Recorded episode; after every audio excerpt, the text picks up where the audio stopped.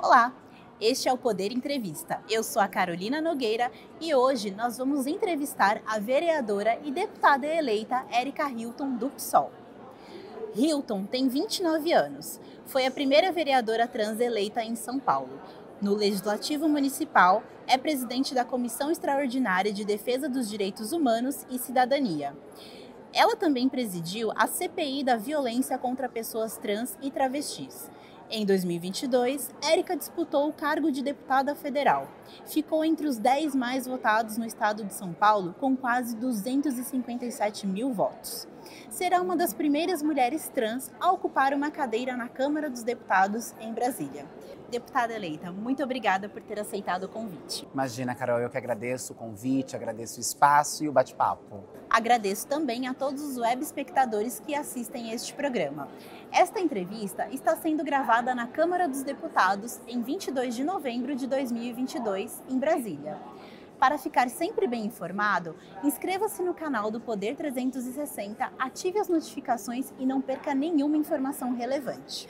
Érica, eu começo a entrevista perguntando: a senhora é uma mulher preta, trans, e representa um, dois subgrupos que são é, historicamente subrepresentados na política brasileira. Qual é a sensação e a importância de ocupar uma cadeira na Câmara dos Deputados em Brasília? Olha, eu acho que a sensação é uma sensação de. Eu costumo dizer essa palavra, às vezes pode até parecer confuso para muitas pessoas, mas de vingança. Eu me sinto vingando os meus ancestrais. Eu me sinto vingando aquelas que morreram e não puderam estar aqui. Eu me sinto vingando as vozes que foram silenciadas por conta do racismo, por conta da transfobia. E sei que a minha chegada a esse espaço é reflexo de todas essas lutas que nós perdemos muita gente lá atrás. Então, essa é a sensação. É uma sensação de vitória, é uma sensação de vingança, é uma sensação sensação de colheita, porque sinto que estamos colhendo os frutos das lutas que nos trazem até aqui. E acho que a importância nesse momento, mais do que nunca, é porque nós precisaremos enfrentar todas essas estruturas de ódio que ganharam muita força nos últimos anos. O Brasil, sem sombra de dúvida alguma, é um país fundado pelo racismo, pela LGBTfobia, mas de, um, de alguns anos para cá nós temos visto o quanto isso tem ganhado uma proporção gigantesca e o quanto as pessoas têm se sentido cada vez mais autorizadas em serem racistas, em serem transfóbicos, em serem LGBTfóbicos. Então eu acho que estar nesse lugar é provocar esse debate de humanidade, é provocar esse debate de cidadania, é provocar esse debate de direito, é discutir políticas públicas de emancipação e dignidade ao povo negro, às mulheres, à comunidade LGBTQIA+, mas a toda a sociedade, porque o meu corpo preto LGBTQIA+, vindo das periferias, consegue compreender a dimensão do que é a sociedade e não ficar apenas restrito a essas pautas. Então eu acho que essa é a sensação, as sensações e essa é a importância. A importância de começar a significar uma ruptura nesse espaço de exclusão dessas pautas que são tão fundamentais para o processo democrático e civilizatório do povo brasileiro. Falando em pautas, né, é, quais são os principais projetos, é, pautas mesmo que a senhora pretende trazer né, para o plenário, para discussão na casa? Olha, uma das primeiras pautas que a gente pretende atuar é no enfrentamento à fome. Em São Paulo, eu fui criadora do Fundo Municipal de Combate à Fome, que é uma experiência bastante importante nas políticas públicas de enfrentamento à fome, e espero chegar em Brasília discutindo a fome, a miséria, a pobreza e o desemprego como prioridades. Até porque, ao falarmos dessas pautas, nós estamos falando da vida das mulheres, nós estamos falando da vida da negritude, nós estamos falando da vida do povo brasileiro, que quase 40 milhões vivem abaixo da linha da pobreza e estão sentindo fome neste momento. Nós vimos aí também a importante discussões das crises climáticas, a importância do debate ambiental. Essa é uma pauta que não é uma pauta que eu sempre estive presente, mas que de um tempo para cá eu venho me preocupando mais. Né? Eu sou vegetariana há sete anos, né? tenho uma preocupação na minha subjetividade e agora pretendo trazer para o debate público, para o debate político,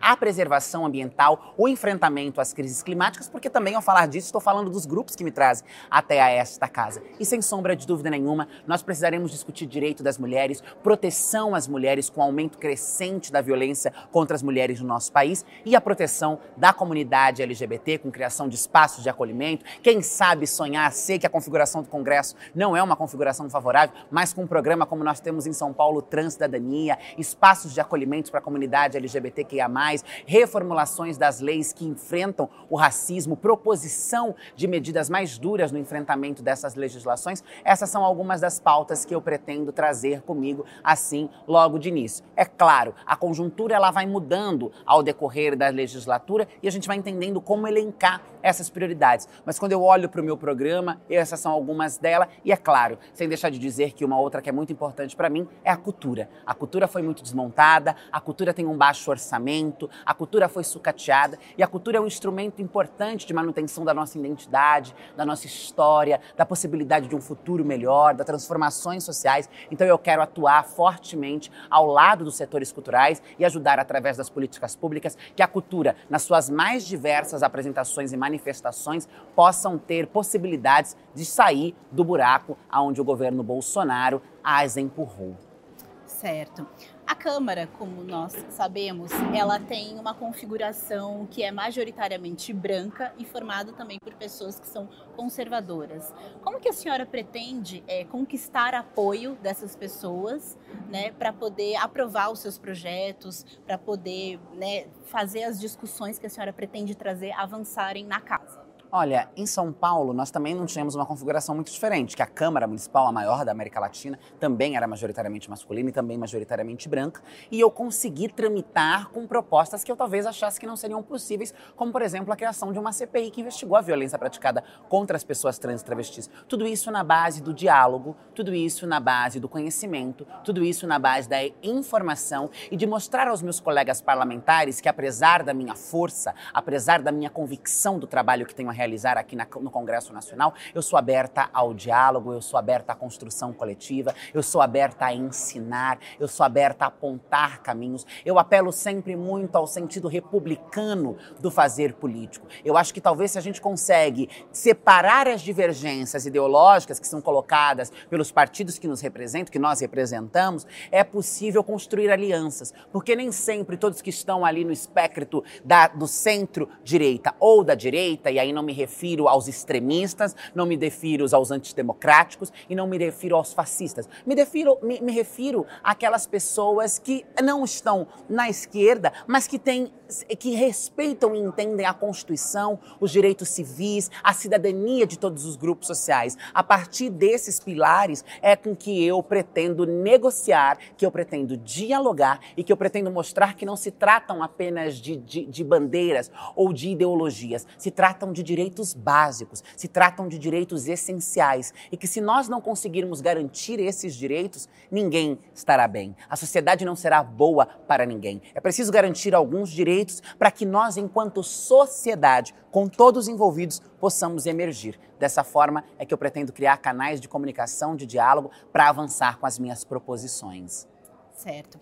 Na sua avaliação, é, houve retrocessos nas políticas públicas para pessoas LGBTQIA+, e negras durante o governo Bolsonaro? A senhora poderia falar um, rapidamente quais sim, foram os maiores retrocessos? Olha, houveram inúmeros retrocessos e acho que o maior dos retrocessos é quando a gente não tem investimento para a continuidade das políticas que estão colocadas. Quando a gente tem um sucateamento, quando a gente não tem a execução, por exemplo, de emendas parlamentares para essas ações, nós vimos muito isso no governo Bolsonaro e acho que isso para mim era o mais grave. Os parlamentares que destinavam emendas para projetos voltados à comunidade LGBT ou ao povo negro e que não tinha por parte dos ministérios essas emendas, essas emendas executadas. Nós tivemos também, por exemplo, no que diz respeito à população negra e à comunidade LGBTQIA+, um grande sucateamento nas políticas de, de enfrentamento a HIV AIDS, anemia falciforme, a doenças que são muito mais frequentes entre os negros e entre a comunidade LGBTQIA+,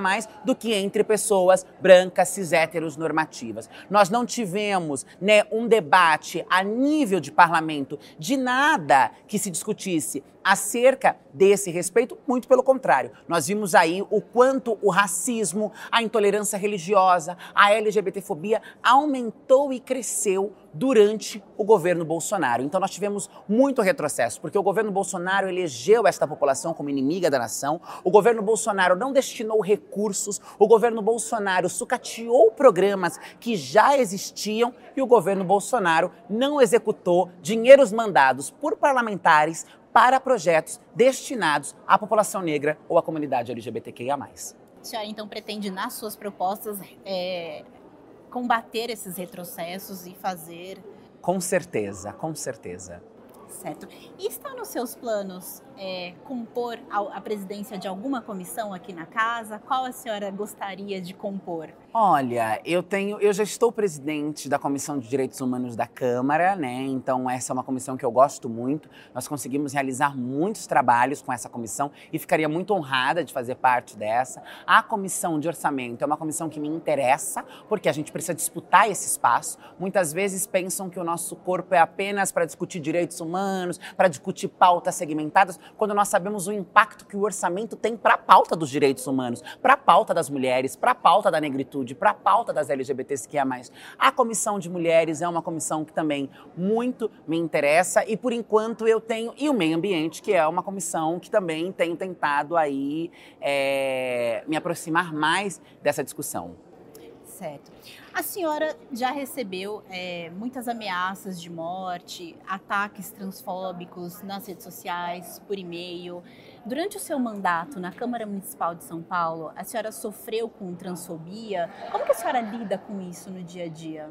Olha, por parte dos colegas, eu não me recordo de nenhum episódio de transfobia dentro do, da Câmara Municipal. A Câmara Municipal me surpreendeu de uma forma que eu espero que o Congresso também me surpreenda, que é eu conquistei uma respeitabilidade por parte dos meus colegas que eu não achei que a conquistaria. Eu achei que seria mais hostilizada, eu, serei que, eu achei que seria mais brutalizada e não que eu não tivesse enfrentado é, episódios de confrontos, episódios ruins por parte de pessoas que estão do outro lado da, da política. Mas eu não fui agredida racialmente, eu não fui agredida por conta da minha identidade de gênero e quando isso acontece, eu lido da forma como é preciso lidar. Isso é crime crime. E crime não deve ser combatido com briga, com grito.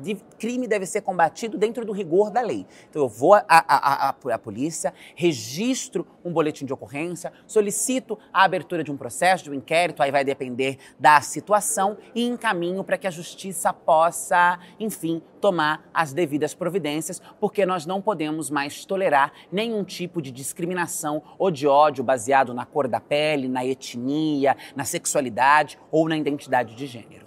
A senhora pretende adotar o mesmo, a mesma posição, o mesmo comportamento aqui no Congresso também, considerando que é um Congresso conservador? Com toda a certeza. Adotarei e adotarei ainda mais rigoroso, porque tenho certeza que talvez aqui a experiência não seja tanto quanto a de lá, porque nós estamos falando de 513 cadeiras, né? Somos um número muito maior e aqui, de fato, pessoas muito alinhadas às ideologias conservadoras, reacionárias. Então, essa será a minha postura, uma postura de não tolerar nenhum tipo de desrespeito respeito e nenhum tipo de crime cometido contra mim e contra nenhuma das minhas colegas.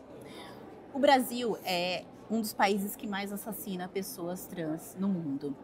É, de que forma é possível assegurar a vida dessas pessoas? A gente precisa começar pelo pilar da educação.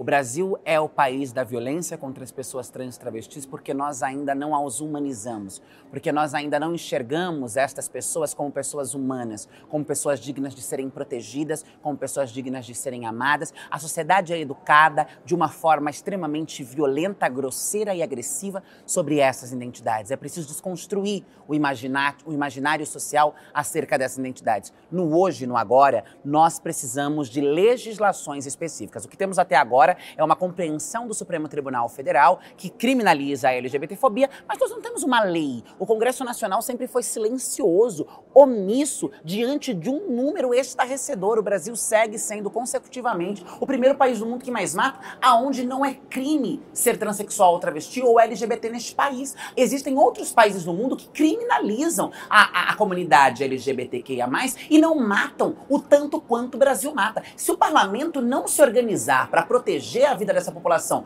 com políticas públicas, com desconstrução do imaginário, com políticas de defesa da vida dessa comunidade, aonde nós iremos parar? De que democracia é essa? Então eu acho que o que falta são legislações específicas, eu acho que o que falta é um debate com a sociedade, eu acho que o que falta é a gente começar a discutir isso desde a educação, para que as pessoas compreendam que não existe isso de certo ou de errado, de santo ou de diabo, que não existe isso. Somos pessoas humanas na sua diversidade, na sua pluralidade, na sua multiplicidade e dessa forma nós protegeremos a vida tão vulnerável das pessoas LGBTs, mas sem sombra de dúvida, em especial das pessoas trans travestis, que não só são as mais assassinadas no Brasil, com requintes de crueldade, como 90% delas ainda hoje recorrem à prostituição como única alternativa de sobrevivência, que é outro dado alarmante.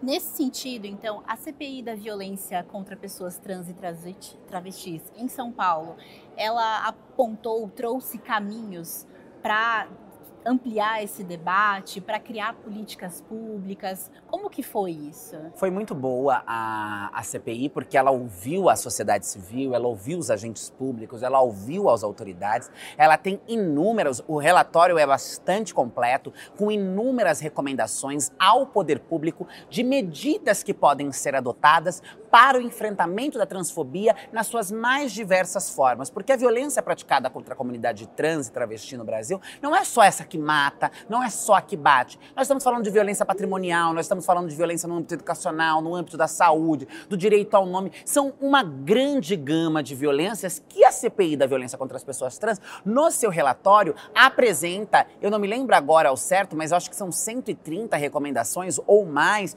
recomendações ao poder público para que medidas possam ser tomadas no enfrentamento dos, do, da, das oitivas que nós realizamos ao longo dela.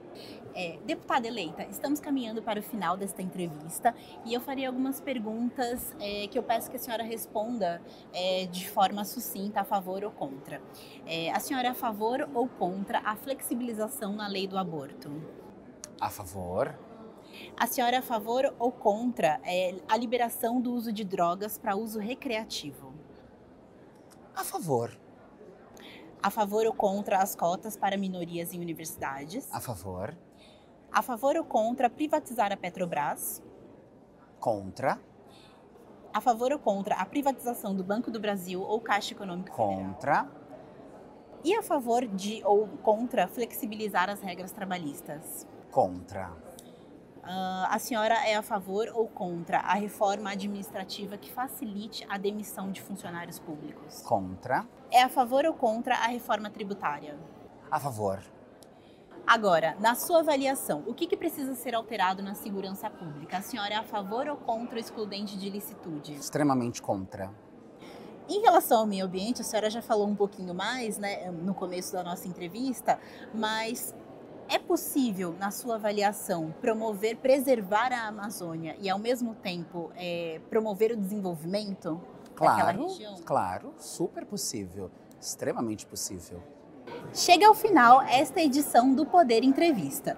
Em nome do jornal digital Poder 360, eu agradeço a participação da deputada eleita Érica Hilton. Imagina, eu que agradeço. Agradeço também a todos os web espectadores que assistiram este programa. Essa entrevista foi gravada na Câmara dos Deputados em 22 de novembro de 2022, em Brasília.